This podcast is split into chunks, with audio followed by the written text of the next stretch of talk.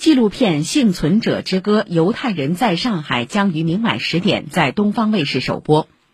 作家贝拉用二十多年时间走访了散落在世界各地二战时期曾在上海避难与出生的犹太人，收集了大量一手史料和一百多万字的记载素材、提纲与初稿。他也以此献给自己的出生地上海。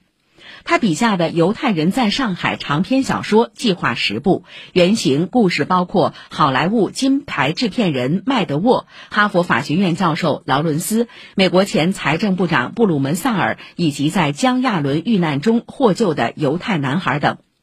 这部《幸存者之歌》主要讲述麦德沃全家二战时期在上海的往事。他担任制片人或监制的作品包括《飞越疯人院》《沉默的羔羊》《西雅图不眠夜》等，曾八次获得奥斯卡最佳影片奖。